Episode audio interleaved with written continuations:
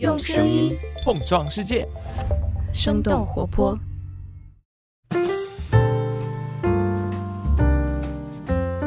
嗨，大家好，欢迎收听《声东击西》，我们一起用对话来发现更大的世界。我是徐涛。其实从去年开始，我一直想要做的一个话题是关于人口和生育。因为其实很多的一些话题都跟它相关吧，就比方说沸沸扬扬的说中国的生育率正在下降，中国正在失去人口红利，再或者是梁建章的一些见解和大声疾呼，包括他最近提出的说混合办公制度，再或者有著名的作家说买卖妇女是正当的，因为可以拯救一整个村庄吧，还有就是大家可能最近都关注的徐州丰县被锁链锁住的很可怜的女子杨某霞的命运。这些都跟人口和生育这个非常大的话题有关。那关于这个很宏大的，但是同时又关乎到个人命运的话题，我今天请到的嘉宾也依旧是研究这个方面的学者田峰老师。他是中国社科院社会发展战略研究院的研究员，研究方向也是包括社会人口学。Hello，田峰老师您好。大家好，我是田峰。我看您很多的研究也是跟青年文化呀、家庭呀这些是有关系的，但很多其实依然是跟就总的大的就人口怎么发展是有关的，对吧？嗯，对，因为我是从北大人口所硕士毕业，然后开始做研究，自己的博士论文呢写的也是跟家庭和人口婚姻有一些关系，写的是当时这个家庭生命周期的变化。嗯，主要是描述了从呃建国以来家庭生命周期怎么变的，它从一个多代的直系家庭到现在以核心家庭为主的一个形式，嗯，这些年轻人他的这个婚姻的时间点都已经发生了很多很多的变化，但是它背后很多，对对对，它背后有很多的因素哈，有些是这个我们法律规定的，比如说我们的法定婚姻年龄它在不断的延迟啊，到现在还没有往前提的迹象，我估计可能以后会往前提哈，因为毕竟又要鼓励生育是 吗？对对对，鼓励生育的最直接的方式就是把法法定结婚年龄往前提，呃，而且这个方式在。呃，很多国家都在用。二战期间的很多国家都把这个法定结婚年龄提提前了，就主要是应对的就是这种战争带来的男性人口的损失，整个人口的损失。我们现在不处于战争状态，但是它依然是一个非常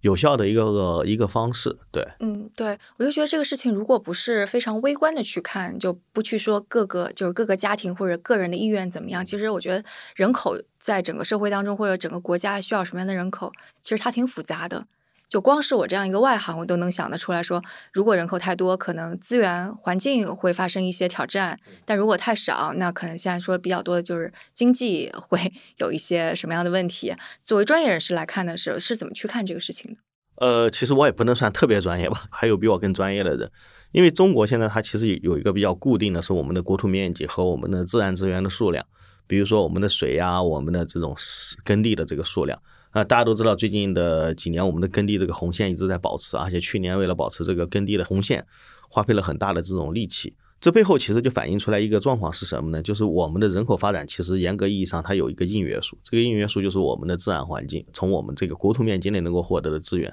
当然，很多人也会说，我们会不会从外部购买很多的资源？比如说，我们从加拿大购买小麦。我们可能从这个东南亚购买大米，对吧？这种方式也是其中的一种方式。但是你要考虑到的一个因素就是说，一旦我们的外援断了之后，我们会怎么办？或者就是在像袁隆平呃 生产出更加高产的对大米，这是这几个条件。就是说，我们存在着很多的这种硬约束，尤其是我们现在其实有一个非常大的一个变化是什么呢？我们的生活质量在不断的提高，你对自然资源的消费在不断的提升。我们的可能在贫困时期的时候，你可能每年只能吃二十斤猪肉。可能你现在每年要吃一百斤猪肉了，就每个人的消费量在提高了。其实我们的这种人口，它有一个适度的一个规模，这个规模的硬约束就是我们能够获取的自然资源的数的总量，包括你国内的和国际的。那么实际上，我们现在中国整个人口获取的资源的总量，其实是远远超过了我们本身的国内能够负担的这种程度。所以你可以看到，我们大量进口的，大家都能够吃到进口的大米啊、进口的小麦啊、进口的水果呀、进口的猪肉啊、进口的牛肉啊。很多很多进口的啊，这些是从外面买过来的，对吧？那么如果是假设我们没有办法去买，那我们中国的适度的人口的这个总量是多少人？这里面其实是我们适度的人口规模的一个一条线。我们如果是说按照我们以前的一些战略的一个思路，就说我们的人口的总量应该是恰好符合我们国内能够购买的、能够获得这个自然资源总量除以我们每个人消费的这个额度。这是我们的一个适度的人口。嗯，当时这个算出来是，其实这个时候它有很大的差异了，因为现在这个每个人的消费的标准已经不同了。但是实际上呢，在早期的计算，很多的学者认为我们的能够养活起中国人，大概是到八亿到九亿之间，是一个最适度的人口总量。那是多早期？呃，两千年前后吧。当时是做了一轮的这种国家的人口发展战略的一个研究，就八亿到九亿人可能是最适合中国自然条件的一个人口的规模总量。但实际上大家都知道，我们现在已经有了十四亿人，十四亿人背后就带来一个什么样的问题呢？就是我们现在这个人口规模到底是不是适合中国发展的？啊，从目前来看呢，其实中国已经经历了那么长时间的一个经济起飞、经济的一个快速增长的阶段，其中有一项非常重要的原因就是我们经常说的人口红利，也就是我们的人口的比较优势。我们有非常廉价的劳动力来带动了我们整个对外出口型的产业的发展，这种制造型的产业和这种出口型的产业，呃，导致了我们中国经济能够获得大量的外汇，我们中国经济顺利的经过了起飞阶段，然后达到了一个。呃，目前来说的可能是一个中等的收入国家的一个水平。这个过程当中，我们已经习惯了，我们有大量的廉价的劳动力啊。我们其实真正的这个廉价劳动力，恰恰来源于我们过度的这这一部分人口。大家都知道，我们的农村的人口是绝对过剩的，才会导致我们大量的人呃劳动力人口从农村这个蓄水池里面跑出来，进入到城市。成为相对低廉的价格的这种劳动力，比如说我们大家都知道，现在以前是进工厂，现在不进工厂了，现在去送外卖。我们的外卖价格非常非常的这个快递费是非常非常便宜的，对吧？你可能要在这个世界的其他地方点一份外卖的话，那个外卖费是很贵的。所以这里面它有一个很显著的这种区别，就是中国的这种已经习惯了我们这样的很便宜的这种劳动力的价格，所以我们觉得人口多可能对我们生活会有一定，但实际上呢？中国还有另外一个解决方案，另外一个解决方案就是什么呢？我们不但要有这种廉价劳动力，我们要跟大家有这种高素质的劳动力，也就是我们经常说的，我们人口素质替代人口数量这一个逻辑。可以去算嘛？因为比方说两千年的时候，那个是当时中国的资源加上当时平均的消费的状态，然后来算的一个八八亿。然后到现在我们还在算这个东西吗？嗯，其实这个现在的算法已经差异很大了，因为在两千年的时候，中国人和人之间的差距还没有那么大。对，是对吧？你到现在，其实你就知道，假如说你是在北上广深的可能这样大城市里面，跟你在农村的，你单个人口的消费的资源的量是完全不一样的。你在北京可能你要开车，对吧？你要去买比较好的衣服，然后你在农村可能就是一件衣服穿很多年，对吧？你可能也不需要开车。这种差异越来越大，导致你去计算一个单个人口的平均数额，可能这个差异就很大了。因为中国人的人口分布，它也不是一个均匀的分布，并不是说我一个在北上广深的人跟一个农村人就对应了。他可能我们在北上广深总共生活了可能不到两亿人，对吧？就包括他这个城市圈，就是比较富裕的这种城市圈是两亿人，剩下的十二亿人都生活在中小城市或者是农村，他们的消费量相对就比较低一些。所以这种计算方式呢，现在其实没有一个很好的一个核算。通常来讲，现在用一个比较公认的这种核算方式呢，主要还是通过水资源比较客观的一个核算方式，因为水资源它没有办法买。比如说，我们可以说，我们可以去买粮食，对吧？但是你的水资源是没有办法从国外直接买多少亿吨水过来，这个难度是很大的。所有的约束条件当中，水资源就成了一个最大的约束的一个条件。比包括我们现在可以看到，中国前些年做的，为了保证京津冀地区的用水，它有南水北调的工程。你可以看到这种水资源的这种硬约束，所以这里面呢，其实就会有很大的这样的一个弹性在里面。水资源这样算出来，我就想知道这个数据。呃，那个好像目前最近几年没有人特别仔细的去算这个数据了，因为现在这个水资源的每年的这个差异很大，包括你的地表降水啊，北京比如说去年的降水就特别高，你说按照北京去年的降水，北京还能再增加几百万人也没有问题。但是你要知道，实际上北京周边的很多的水库都处于这种警戒的状态。比如说，我们以前的大家都知道，北京非常著名的密云水库。密云水库早些年是作为市民的生活用水的供应地，但实际上现在密云水库已经成为了北京市整个的战略水库，就相当于是别的水进不来的时候，我才用密云水库的水。但是密云水库的水，其实在北京的全部的人口在使用过程中，它最多也就能撑一两个星期，因为它本身的蓄水量已经很低了。啊，是吗？密云水库那么大，我们只能够喝一两个星期。如果你去看的话，你可以看到哈，密云水库的水位线哈。跟它分水期的就最高的时候水位线差了好几米。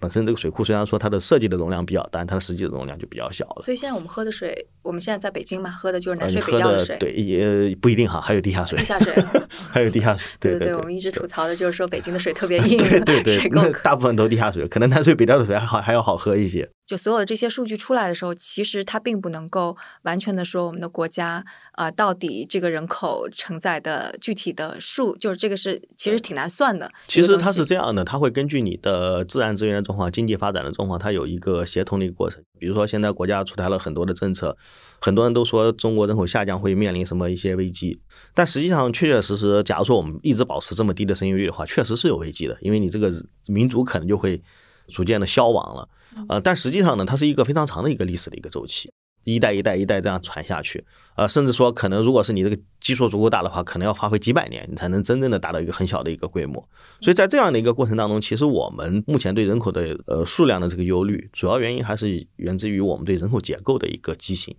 就说中国其实，在计划生育之后，现在进入老年的人口的数量已经相当大了。中国可能现在是人口整个老龄化的程度已经进入了一个深度老龄化的一个阶段。在深度老龄化阶段呢，其实我们就是意味着整个社会的财富的分配要倾向于老年人，因为你要养老。对吧？哎，现在老龄人口差不多是多少？现在大概是估计得有两亿人左右。OK，对对，这个也是我就是在在看这个问题的时候，我觉得很困惑。就一方面，像那个梁建章啊等，就是企业家学者，就都在高呼说：“哎，这个是个狼来了，狼来了的状况。”但是我再仔细去看一些数据，就比方说，我看到的二零二一年国家统计局的数据，它是说中国的劳动年龄人口总规模还是非常大，达到八点八亿。即使是把这个人口拿出来，也是世界第一的。对，是的。其实，其实它里面就存在着一个这样的一个悖论：，就中国的劳动力的人口的总量，如果只看总量的话，它始终是很大的一个规模。对，是。但是我们老龄人口的这个数量也在增加，但实际上它里面就存在一个非常有趣的一个话题哈，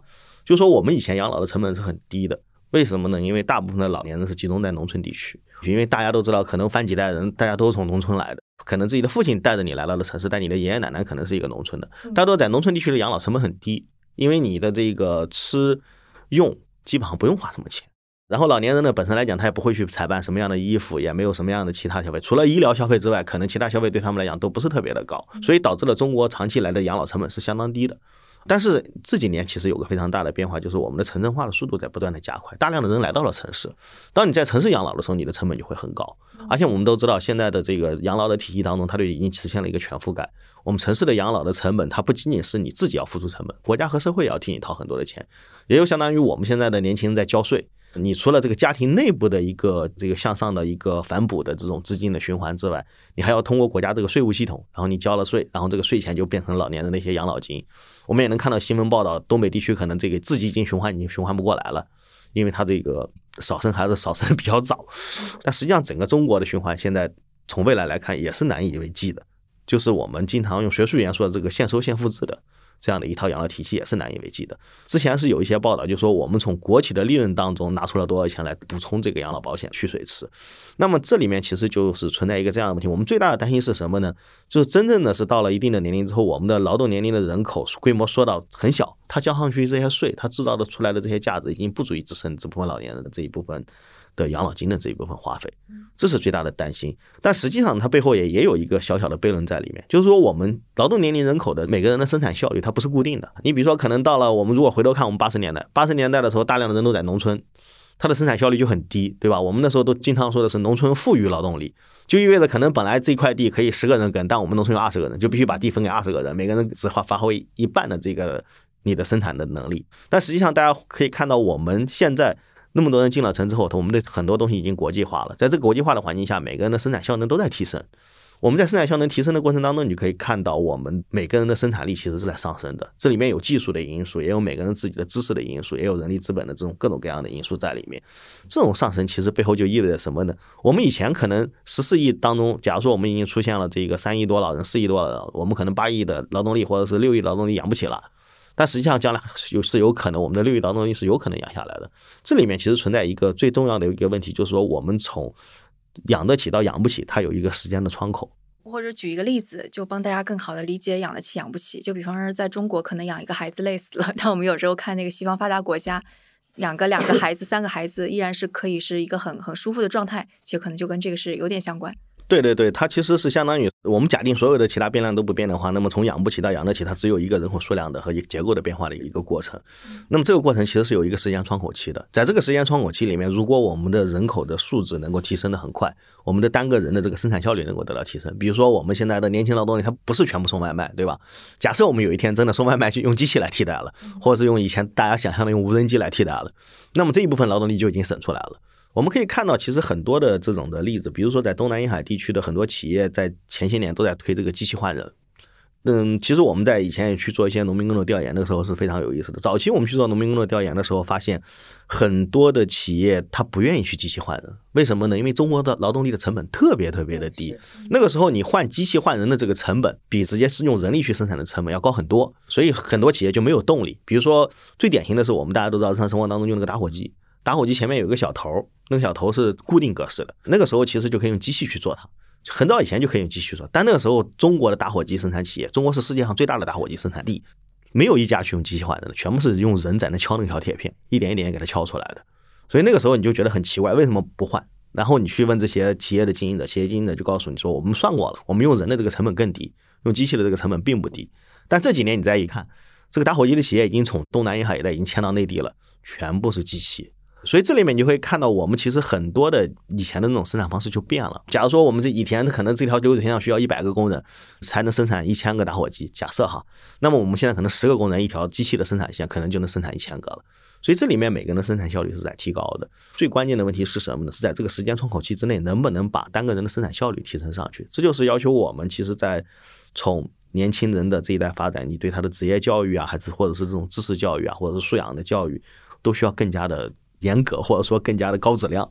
才能把它的真正的素养带起来。或者这个再反过来想的话，就比方说，如果我们的人口还是这么高速的发展，生产出来的人还是那么多，那我们的更新换代、产业换代可能根本就倒逼不了。对大家有没有这个动力？结果就一代一代依然是现在的重劳力的产业结构当中无法自拔。是的，是的。其实你现在可以看到很多的这个企业都是都是这样的，就企业家是非常聪明的，他会有非常精打细算的这种成本的核算。相当于是我们在比较的是两个变量，GDP 肯定是一个我们肯定会很在乎的东西，但只是说我们在解决这样一个人口可能会下降，大家生育意愿比较低的时候，我们究竟是改变哪个变量？我们，究竟是改变大家要去生的这个变量，还是相信我们是能够用技术这个变量来去解决这个问题？对，其实从西方发达国家的这个人口发展的经历来讲，普遍的是从人口质量替代了人口的数量。但因为中国人把生育看得很重，对吧？比如说成家立业，这是中国人看起来这个人生当中必经之路。可能在西方的现代化过程当中，西方比如说在他们的贵族时代，就有很多单身的贵族，就那个时候他们就已经开始有这种不婚主义了。啊在中国历史上好像没有出现过这种不婚主义的这种潮流。对，传宗接代这个是最重要的。对，所以这里面呢，其实是两个社会文化环境的一个差异。比如说你在国外，可能你不去结婚，可能没有那么大的这种社会的压力，整个社会也不会给你。做那么多的讨论，可能在很有些国家的这个非婚生育的这种数量也很高。你像中国这种非婚生育的这种做法，可能就不太容易被接受，尤其是在中小城市和农村地区，这非婚生育还通常会受到很大的这种歧视。所以这里面呢，它整个是社会文化的一个背景，造成了中国人对生育啊，对这个特别重视。会不会有一些比较的研究？就比方说，我们一直拿出来说的是日本的问题，日本的老龄化，日本的少子化。然后使得日本 陷入了一个经济低迷的状况，就这里边有一些什么比较研究吗？其实目前来讲，日本的少子化和日和日本的老龄化是日本经济低迷的这个原因，在呃很多的研究当中都有这样的一个论调。嗯，但实际上背后还有很更复杂的这种产业性的和整个社会的一个结构性的一个因素。你比如说，日本的雇佣制度跟中国的雇佣制度就不一样。它基本上都是终身雇佣制，它的终身雇佣制就决定了它的这个在企业当中的这种论资排辈的这种现象，它的层级会非常非常的严格。中国就不一样，中国你就可以看到最近这些年中国的新兴企业发展的速度就非常非常的快，对，而且越来越透明和扁平。对对对，这种扁平化的就跟日本的结构是完全不一样的，就意味着我们其实背后说的这个经济发展的动能当中。如果仅仅是靠人口和老龄化或者是这样的这个生孩子能够解决的话，那其他国家都不用科技创新了，我们只要生孩子就可以了。但实际上你发现不是这样的。我们如果拿美国来说的话，其实美国人口结构一直处于一个相对比较好的一个状态，它最主要一点原因是有大量的优质移民的进入。但实际上你要知道，美国经济之所以能够保持那么大的稳定，其中最主要的一个问题是它的创新是非常强的。就是说，我们即便是保持了很好的一个人口结构，如果我们的科技创新这块跟不上，讲白了，你后面还是不行。可能再过多少年之后，我们又回到了以前那种状态，对吧？然后大家都生了很多的孩子，然后大家都很穷，这样的状态可能也不是我们想看到的一个状态。所以这里面呢，其实我觉得它这个对中国人口规模的测算，或者是估计，或者是一个判断。嗯，最关键的因素是你要看到中国未来的一个科技的创新能力和你的这个生产力和你的人口的结构是不是匹配。而且说白了，现在你可以看到很多的领域当中，我们的老年人并不是不能够发挥作用。很多在国外的这些老年人，他可以工作到七十岁以后。我们现在在延迟退休年龄。去年做了一个老年人的调研，我们发现，其实六十五岁以下老人基本上，你如果让他从事一定的工作哈，只要不是去耗这种眼力的，可能基本上都能够从事。我现在都不觉得六十五岁是个老人，我觉得是以前的中年靠后一点点吧。对啊，但是现在六十五岁的最大问题是什么呢？六十五岁的老人不会用电脑，你相当于他想工作，可能到了以后之后，我们所有的工作都要通过我们的电脑呀，我们的智能的这个操作的这个端口去实现，但他不会用。啊，那你就会发现，这些人就属于我们在社会当中，他是一个被淘汰的这种劳动力了。其实我们讲白了是这样的，就是说，如果我们的科技往后发展，我们的劳动力的这个年龄可以延迟，我们的技术进步能不能让更多的人他不需要花费大量的体力实现这样的一个劳动的过程？比如说，我去看一个生产线，我看一个生产线的时候，我可能就不需要青壮年去看，对吧？我一个年龄大的可能也可以去看一个生产线，但是他需要一定的知识。对吧？我要知道这个究竟是怎么做，但这里面其实就意味着我们的这个知识和技术的这个接口和人口的这个变动，它是需要同步的。我们现在其实缺的是对这一块的判断，所以我们把过多的把目光集中在了数量和结构上。所以，就比方说，我们现在已经。确定了，说首先我们不要错误的归因，不要认为日本的经济衰退就仅仅是因为少子化和那个老龄化，然后也不要认为日本这么发生了，中国其实很简单，日本人也很聪明。如果是他发现是这个原因的话，他可能早就放开了这个外来人口的进入。但是大家都知道，日本是这个外籍人口加入机是最难的国家之一。啊，还行吧，好像现在已经还是很难的。没有仔细研究过，但感觉好像身边有朋友就你可以去打工，但是你想入籍很难。OK，所以就是破除了这样的一个错误归因之后，然后回过头来说，可能中国更加合适的数量，并不是现在我们十四亿这样，可能更少一点会更好。然后这两个前提规定了之后，又有一个说，那但是我们依然是会要经历各种阵痛。老龄化的阵痛，对，那你是你必须产业结构的阵痛，然后并且这是一个留给我们这一代人的窗口期。呃，可能还还要再加一代的，一代人就是我们跟我们的孩子的这个窗口期。那在这个窗口期当中，其实一个选项是我们多生孩子，保持现在这个状态，还有其他的选择，其他的选择更就是你觉得更优的，或者是除了 A 选项之外，其他的 B 选项、C 选项是什么样的？呃，其实另外呢，我觉得最重要的还是做一些提升我们的整个教育的水平吧。然后另外一个就是说，给年轻人更多的一个发展的空间。我觉得这两个很重要。我们怎么定义这个教育水平呢？呃，其实是这样的哈，我们现在的所有的教育体系，中国现在所有的教育体系，可以很直白的说是搬到西方的。西方的教育体系是在什么时候实现的呢？是在工业化时期啊，甚至可以说是在二战之后才真正实现了高等教育的这一这一套完整的体系。但它整个都是在工业化的背景之下的。但现在大家都知道，我们已经进入了整个全球的发达国家都进入了工业化的后期。甚至有的人都已经说，我们已经完全度过了工业化。实际上，进入这个时期，你会发现，完全度过工业化，这是什么概念？就它国内，你像美国，它就基本上没有工业的东西在里面了。Tesla 的工厂算不算是工业化的？呃，特斯拉的工厂是工业化，但它已经高度自动化了，就已经跟以前的这种工业化是完全不一样的了。所以这个算是智能化，已经程度已经很高了。呃，所以就工业化的后面叫智能化是吗？我也不知道应该叫什么。对，我就在想，但是它其实其实其实你就可以简单说，就假如说它是一个后工业化时期。其实我们相当于现在中国教育体制最大的问题是什么呢？我们从西方学来的工业化时期的这套教育体制，在追赶别人的后工业化时期的一个科技进步的一个速度。嗯，用工业化的教育追赶后工业化。这个是非常非常明显的，而且我们在不断强化我们的工业化那一套的这个教育体制，甚至中国的整个教育体当中很少有人去反思这个问题。但比方说后工业化对人的要求是什么样的？工业化的特点是什么呢？就是每一个人的专业技能要很强。我们说早最早期的工业化，看左边的电影，你是拧这个螺丝的，对吧？在中国可能叫钳工，你就永远是干钳工，专业技能是很强的。到了这个工业化的教育体系当中，它的教育体系是非常明显的一个特征是什么呢？每一个教育出来的一个人，他针对的是某一个职位。或者是某一个在工业化体系当中的某一个生产岗位的这种需求，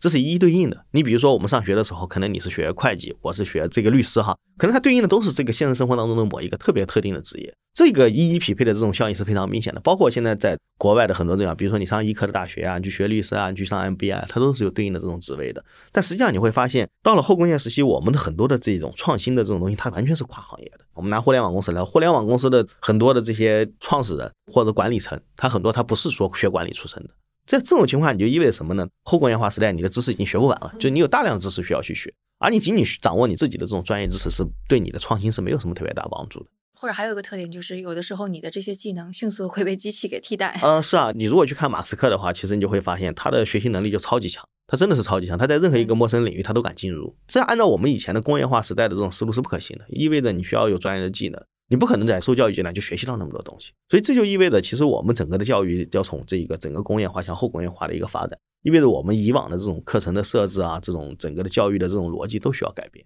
嗯，这样就想到现在那个普职分流，其实是很令人担忧的，是吗？呃，普职分流其实是非常典型的工业化时期的这个痕迹。因为你的职业教育本身来讲，从你的初中开始就要把你固定为一个生产线上的一个螺丝钉，是一个非常工业化特征的。其实这种教育对整个国民素质的发展是不会产生特别好的一个效果。因为你要知道，你在生产的过程当中，任何的教育与社会和产业的发展都是要滞后的。讲白了，你能滞后个三五年都是幸运的，可能有些是要滞后个十年以上。其实这个在很很早以前就已经出现了这种趋势。比如说举个简单的例子哈，很多年前我们去这个职业院校调研的时候，发现职业院校在学什么呢？他们他们有很多的这种操作工学这种机床，那个时候的机床都是手动机床。等这些孩子毕业了之后，进入工厂一看，我们的这些大型的自动化的工厂全是手工机床，孩子不会用，相当于在学校里面三年白学了。你会发现这种滞后就导致了我们的教育其实在浪费时间。你就导致出来一个什么样的后果呢？就我们的教育的整个的跟我们的真正的需求是是脱节很会很严重，而且现在我们变化太快了。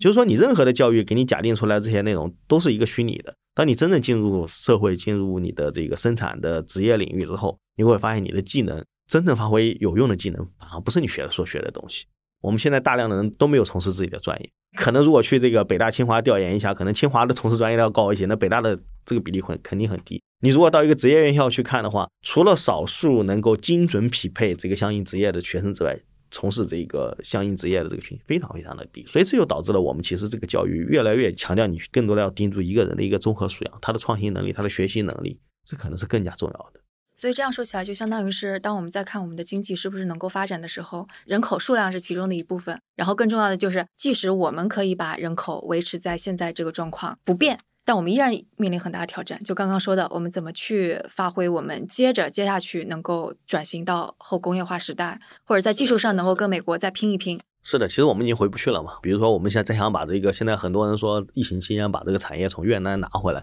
我觉得这是不太可能的，因为即便你拿回来，也不是以前那种生产模式了。对，而且就是关于人，你究竟被生养出来之后，应该让他过什么样的生活？他应该去追求什么样？他是不是能够更加有尊严？我觉得这也是一个很重要的议题。不管是我们刚刚开头说的那个八孩，还有是你去年是吧，出了一本书关于三和大神，是你跟你的学生就在那个观察当中，你会有一些什么看到一些什么东西吗？呃，其实三和青年是非常有趣的，因为我们以前做农民工调研的时候，最早期做农农民调研的时候，农民工是非常吃苦耐劳的。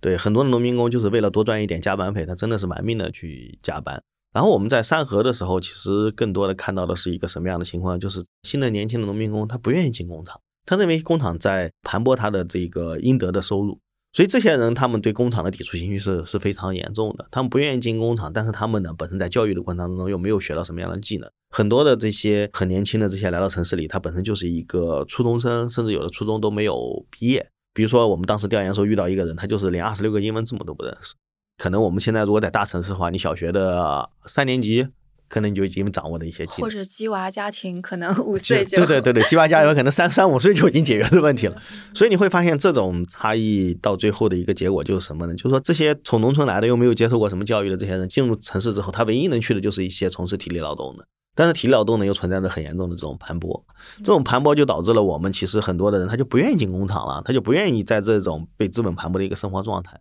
那么他的选择就是什么呢？我就在城市里面混日子，反正我也在城市里面待着了。我可能去做一天的工作，在三河的话，可能在深圳三河吧，你能够赚到一百五十块钱。然后在三河那个地方呢，你这一百五十块钱能够让你生活三天。所以他们的口号就是做一天玩三天，然后等到第二天没钱了，然后再去做一天的工，然后赚了钱回来，然后再去玩三天。所以你会发现，这种做一天和玩三天的这种生活状态，可能成为了三和大家的一个呃共识。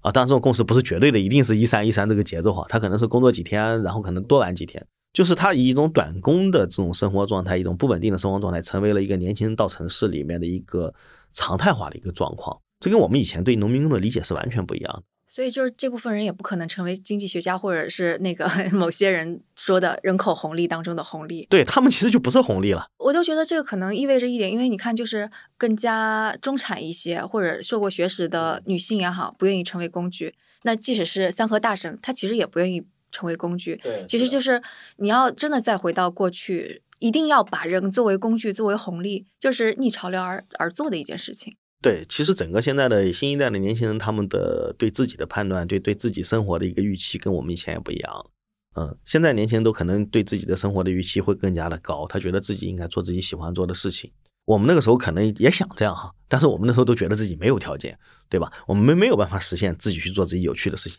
呃，其实现在的年轻人，我们经常说的是年轻人吃苦耐劳的这个水平在在不断下降，但实际上我们吃苦耐劳是跟以前的理解是不一样的。假说您这个年轻人对这件事情有兴趣，他同样可以吃苦耐劳。但是如果他没有兴趣的话，你让他去从事一个他认为很无聊的这个工作，那他这种吃苦耐劳的能力就急剧的下降了。还可以看到最近炒的比较热的第一代的零零后参加工作之后不加班。对吧？这个炒的特别特别的热啊！其实我觉得第一代零零后不加班，可能也不是一个整体的一个现象。如果是这个零零后，他从事的是自己非常有兴趣的一个工作，我觉得对他加班来说，可能也是可以接受的。但是可能更多的零零后，就像我说的一样，他所学非所用，也不是他有兴趣的事情，对吧？那么他导致了他本身对这个事情他就不愿意付出那么多，而不像我们一我们那个时候一样，我们那时候可能这个更老的一些人，可能就会说，我为了这个获得更多的这种经济上的回报。地位上的回报，我愿意付出更多的时间，即便是这个事情我不是最喜欢的事情。所以这种差异其实体现出来一个什么呢？就是我们的下一代人他有更多的这种自我的一个认识，他更加有主见，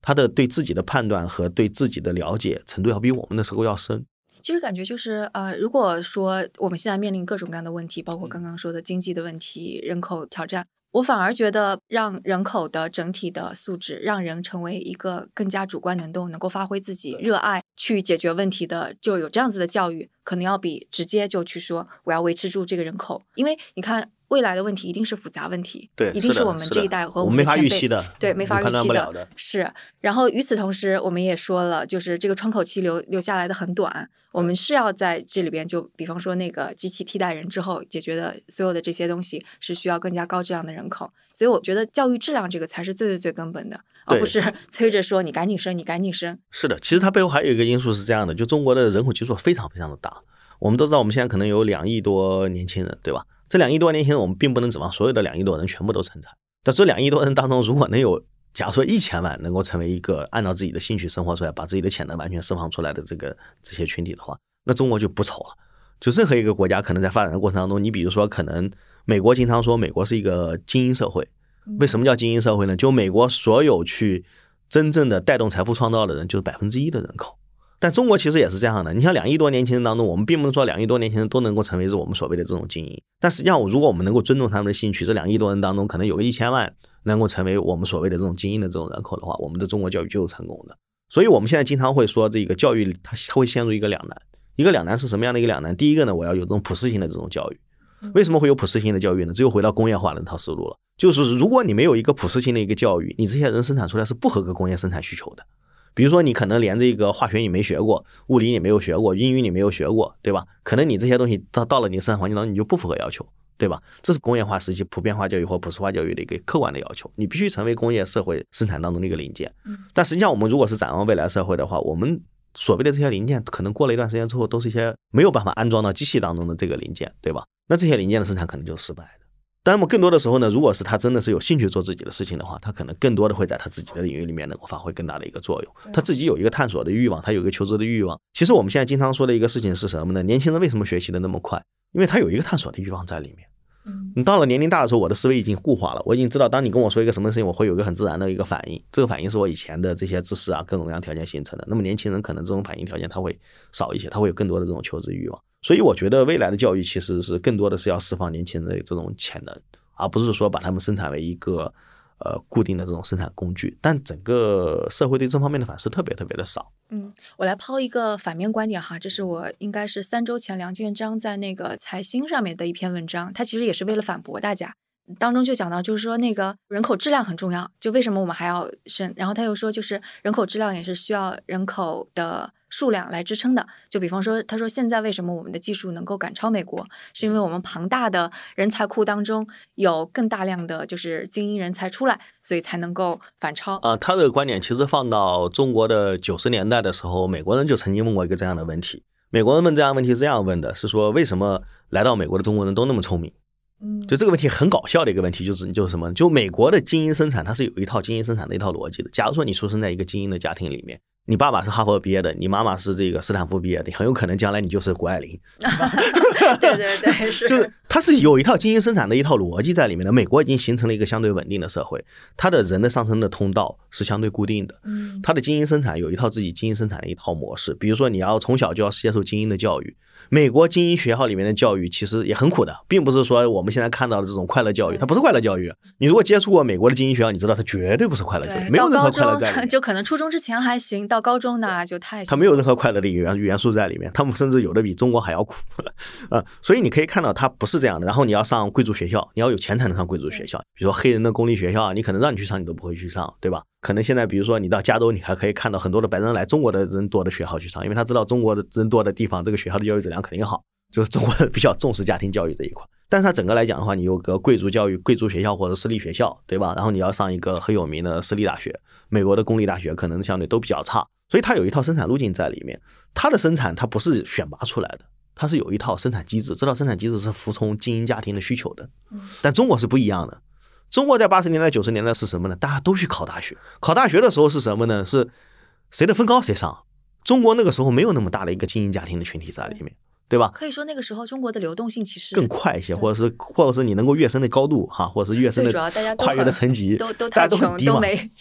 嗯，对，所以那个时候你会看到能够到美国去的人，基本上是从比如说中国十四亿当中，假如说每年只去这么两万人，那就十四亿分之两万啊，那这些人的这个本身的这个数量肯定是很高的，因为美国当时只有不到三亿人，而且他们都是经过了智商筛选的啊，不仅仅是智商筛选，各种筛选，你就可以想象当中各种筛选，就这个人不但有智商，而且得非常勤奋。非常非常勤奋，他才有可能获得这种机会。所以这个回应他的话就是什么呢？就是说，现在这个筛选机制已经在产生很大很大的变化了。就中国的这个筛选机制，到了现在，我们现在社会流动性在整个的这样的一个下降。这个下降就意味着什么呢？就中国现在讲白了，它是两套生产模式是同时进行的。一个是我们跟美国人很像的，有一套中国的社会精英的一套生产一个模式。比如说，你要从小要上名校。你要上重点中学，对吧？让他将来上一个重点的一个大学，对吧？另外一套呢，我们现在相对中下阶层的这些家庭，这些家庭其实你可以看到，他的社会阶层的这种跃升模式、向上流动模式，跟以前还是一样的，还是玩了命的往上拱的。这个跟国外是不一样的。那就说那毛毯厂，对，不仅仅是毛毯厂，其实大部分中国的城市里面都可以看到，就无论家庭情况怎么样，这个孩子一定要上一个好学校，这是大家共同的愿望，对吧？啊。这里面其实你会发现，这个就是跟中国跟国外的一个巨大的一个差异。如果你到美国的话，你可以看到美国的中下阶层，他是基本上就放弃了这种精英的阶层，这种通过教育实现的这样的一个路径。但中国的家庭很多家庭没有放弃，这就是为什么我们现在的这个学区房会成为一个重大的一个问题。按道理说，买学区房都有钱才能买，现在很多家庭是砸锅卖铁去买的。那你会发现，这就是环境是完全不一样的。你要到美国，你看美国的学区房周围绝对没有穷人，因为他是他的入学是按片分的嘛，对吧？跟中国现在的学区划分是一样的，周围没有穷人。一个是买不起，第二个他们不愿意花这么多钱去干这样的事，但中国家庭会干这样的事，这就意味着中国的现在的这个未来，就是说我们的高端的假设，高端打个引号哈，我们不能这么绝对的说它是高端，就这一部分人，它是由两部分构成的，一部分是我们的精英生产模式构成的，就是我们现在的所谓的精英家庭，他可能培养出来一批按照这个西方的这种精英模式上这个好的学校，重点学校培养出来，另一部分呢，可能是我们依然是大量的底层家庭，依然在源源不断的在输出。这种源源不断的输出，其实是真正的中国的一个发展的另外一层的最大的一个动力，甚至可以说，这些源源不断的输出支撑了中国前面四十年的经济增长。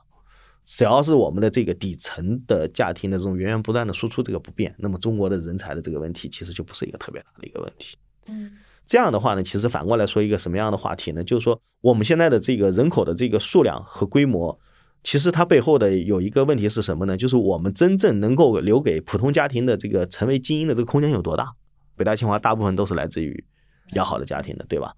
那么当它空间缩小的时候，就意味着我们掐断了另外一条路。当你掐断另外一条路的时候，就是普通家庭它就上不来了。上不来的话，其实这一部分的人口，它本身来讲，在教育阶段，在进入精英阶段，它就是一个巨大的损失。对这个话题，好像就十年前已经开始，教育界已经在谈这个问题了。就是当时我记得应该有比较资深的老教师说，之前北大有很多很多农村来的孩子，现在看不到，然后看到了也会觉得自己很自卑。呃，其实倒不是自卑，他现在主要最主要问题，这个这个话又说的比较 长，牵扯到牵扯到农村教育的一个问题了。就中国农村教育已经垮台了，这还不是说高考的问题，这是小学的问题。教师的呃，他不是乡村教师，他是在中国在两千年之后进行了非常大规模的测点并校。测点并校，如果你去了解这个测点并校的话，你就知道现在在中国的农村里面已经没有中学了，就是这个村里面都集中到县，全部都集中在中心镇和县城。对对对，这就意味着什么呢？普通农家的孩子，你想嘛，农村你要到中心镇和县城去上这个我这个县里面叫比较好的学校，你需要付出很大的经济的成本。这个经济成本呢，恰恰又是你种地所不能够养得起的。所以你家的孩子如果想到县城去上学，你爸你妈就得出去打工，然后你就变成了留守儿童。当你变成留守儿童的时候，你身边没人监管，孩子的学习成绩完全靠自觉，就倒过来又循环了一遍。就如果这么说，我们再回到我们的刚刚说那个生育率的这个农村生育完全放开，并且没有这种相应的措施、社会保障来支撑，这是一个灾难。呃，其实也不能说是灾难啊，因为他现在的问题是这样的，就是农村现在也不愿意生孩子，前提是农村你得了解，农村的也不愿意生，农村不愿意生孩子一个重要的原因就是农村的小孩教育是非常非常费劲。现在你如果到村里面去看的话，你可以看到什么呢？比如说很多的村里面，你能看到六岁以下的小孩，六岁以上的小孩基本上看不着，为什么呢？他要到打工吗？不是打工，他他不是随迁，他是要进城上学，进县城上学或者进中心镇上学呃，对他从六岁开始就为这个家庭，为了这个孩子上学，就得迁到这个乡镇或者县城里面去。这是现在农村普遍的一个现象。现在你已经在农村里面，你能够看到的比较多的学校，就是所谓的以前的初小，就是一二三年级的，到了四年级之后就没了。哦，我知道了。所以，我之前听过别人说过，说现在县城或者是那个很小的一些，都有很多房地产 出来。是的，是的，就是的。就像碧桂园什么都会下，就是因为村里的要往镇上去，镇上的要往县上去啊，。不，现在村里也也有直接去县城的，对，所以就相当于是一个村庄的消失，并不是因为没有女人，而是因为没有教育。对，是因为没有教育。是你这话总结的其实还挺对的，就是在没有教育的情况下，其实现在到了县城的话，你还看可以看到更有趣的东西哈，就是中国的传统的县城的这个中学的教育是义务制的，是公立学校的。现在很多县城最好的中学是一个私立高中，这是因为这是因为私立高中赚钱。呃赚钱就更加愿意呃，这里面其实因素相对会比较多，比如说在公立的中学当中，它本身的招生名额会比较少，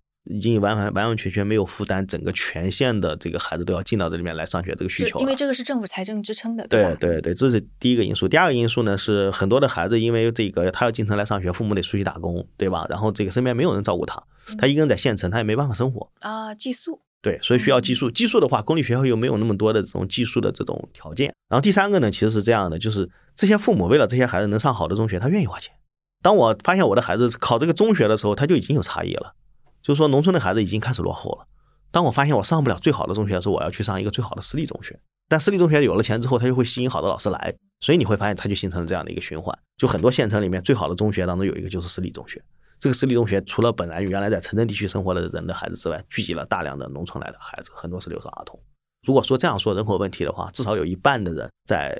初中、高中阶段就已经出现了问题了。所以这里面其实就讲白了是这样，就是我们这一套的这个生产机制已经在变，这套生产机制的这个底层在变化。所以我们现在只是看上面的这个结果，其实是没有用的。这样子看起来，就这个问题真的太复杂了。如果仅仅是归结为生育，呃，这个没有，这这个其实是没有太大意义的。如果说就像我们我们假如说再提到一个新的假设，假如说我们依然能像以前那样，对吧？你有村小，甚至有的大的村里面还有初中，对吧？你这孩子在这上学基本上没有成本，农村的生育率还会保持比较高，对吧？所以你会发现，这个整个的测点并校之后，农村的教育和这个生育意愿的下降速度会非常的快。对，而且就是现在的那个县城或者村里边的教育，没有像八十年代、九十年代那么好。还有一个就是因为教师，以前就有很多教师是可能因为 身份的问题啊什么，呃，就只能它这里面其实背后的因素有一个非常复杂的，也经常被忽略的一个因素，嗯就是早期的我们说的这种民办教师，民办教师是没有编制的嘛，很多的民办教师都是本村或者是周围村的这些人，他本身来讲，他是有一个我们所说的这种乡土的义务在里面的。乡土义务。对，比如说你教育的孩子可能是你邻居家的孩子，如果你教不好这个孩子，这个邻居会骂你的。你生活在本村，你有这种压力在里面，你把孩子交给我了，我必须要教好，这跟中国古代的教书匠是一样的。我有这种义务，这种义务可能以前是基于这种大家族的，后来基于这种我们的一个同乡啊，甚至有有些也是亲戚哈。你看那个电影里面经常也会演，他有有些也是亲戚，所以有这种很强烈的这种责任感在里面。如果你现在去看这个乡村学校的话，我可以告诉你哈，你看到第一个东西，你会发现乡村学校周围会停很多的车，这些车是什么呢？老师的车。老师在即便是一个乡镇里面的一个中学，老师是开车来上班的，上完班之后开车就回县城了。派过来的是吗？呃，他就是工作，就正常的工作啊，就是我正常的在乡村里面的工作。你说就现在乡村就是因为是没有民办老师的了，所以就基本上都是编制内，编制内不就是政府分配嘛，是吧？它其实相当于是我们的这一套乡土教育，它本身的乡土性就没了。就当我成为一个职业的时候，我本身所承担的这种人与人之间的这种亲密关系的这种负担就没了。比如说，我可能在本身我是一个本村的一个民办教师，我可能教学水平比较低，但我一定会竭尽全力的管好你家的孩子。可能现在我的这个乡村老师、乡镇里面的这些老师，可能我的教学水平是比较，我是本科毕业，我我有很好的这种知识的背景和我的教学的能力。但是当我下了班之后，从一个老师转换成一个不是老师的时候，我的职业身份从一个职业身份转换成一个日常身份的时候，我就没有义务去管你的孩子了。我们曾经调研过一个乡镇的一个中学，呃，其实挺惊讶的。这个乡镇中学的这个校长就跟我说，他们整个学校本乡镇的老师就两个人，剩下人全是外面的县城的。所以这就意味着什么呢？你在以前所由于这个乡土生活所带来的这种压力和责任感就没了。所有老师都是我教完课之后跟我就没关系了，我就可以走了。你可以，所以你就看不到以前的那种乡土教育的东西在里面了。所以怪不得大家都要把小孩送到更好的。对啊，那个时候就变成了就纯粹的你要找到更好，就是相当于在一个职业的排序当中，你就不会去找所谓的这个负责任了，因为大家都处于一种职业的一个态度。我只是在我的职业的情况下我是负责任的，我没有这种乡土的这种关联在里面。我需要找的就是在职业上谁更厉害。职业水平上更厉害的老师肯定是在这个比较大的地方嘛，就是你你也没法说，就是到底哪个是更优的选择，但摆在这里的时候，大家就会有一个理性的。你能你能够选择的东西，相当于是已经很单调了，对。所以这样看起来，反正就是相当于是我们这个结论已经是非常明确的了。就如果是教育问题不解决的话，人口多也好，少也好。我们整个社会面临的问题都会非常的大。是的，其实讲白了，中国如果是解决不了中下社会阶层的教育问题，中国后面的会很麻烦，非常非常的麻烦。因为我们的这一套精英的生产体制还不能够像西方的，比如像美国他们那种生产体制那么那么的牢固。嗯，而且美国现在教育的问题也非常之大，就是他们自己也吵得不行了都。是的，所以你会发现中国完全依靠精英教育是不行的，你不可能超过他。对这本书，好像之前在节目当中我也说过，是那个哈佛政治学院的一个教授写的《Our Kids》，其实讲的就是说美国的流动性在 丧失了之后，他当时讲了几个要素吧，就是比方说那个一个小孩具有什么社会流动性，他是需要来自于 community，就是他这个社区社区的，对，就比方说你刚刚说那个乡土社会已经不就是就不支持了，就社区的这一方面没有了，然后父母在外面打工不在身边，那家庭的这一个支柱也没了，对，还有就是来自于学校。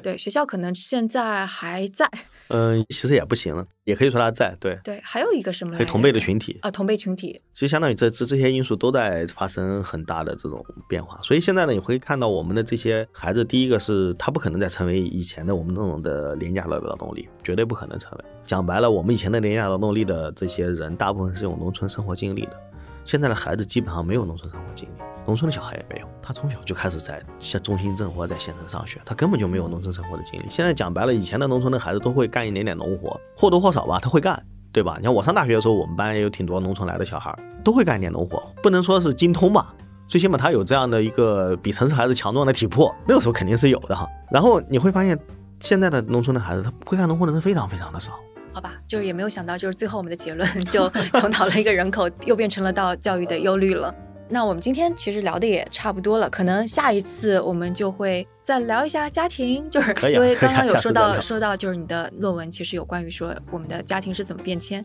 其实这个我也是挺感兴趣的。就未来我们的家庭形态肯定跟现在不一样，不生育啊或者不结婚啊的现象也越来越多了，肯定我们有一种比较有趣的视角去看它。那我们就留到下次。好呀，好呀。对，如果大家有任何问题或者想讨论，也请在我们的呃音频下面来评论，或者直接问田峰老师也可以。那今天就谢谢田峰老师啦。哎，不客气，不客气。嗯，好，好，拜拜。那下次节目再见。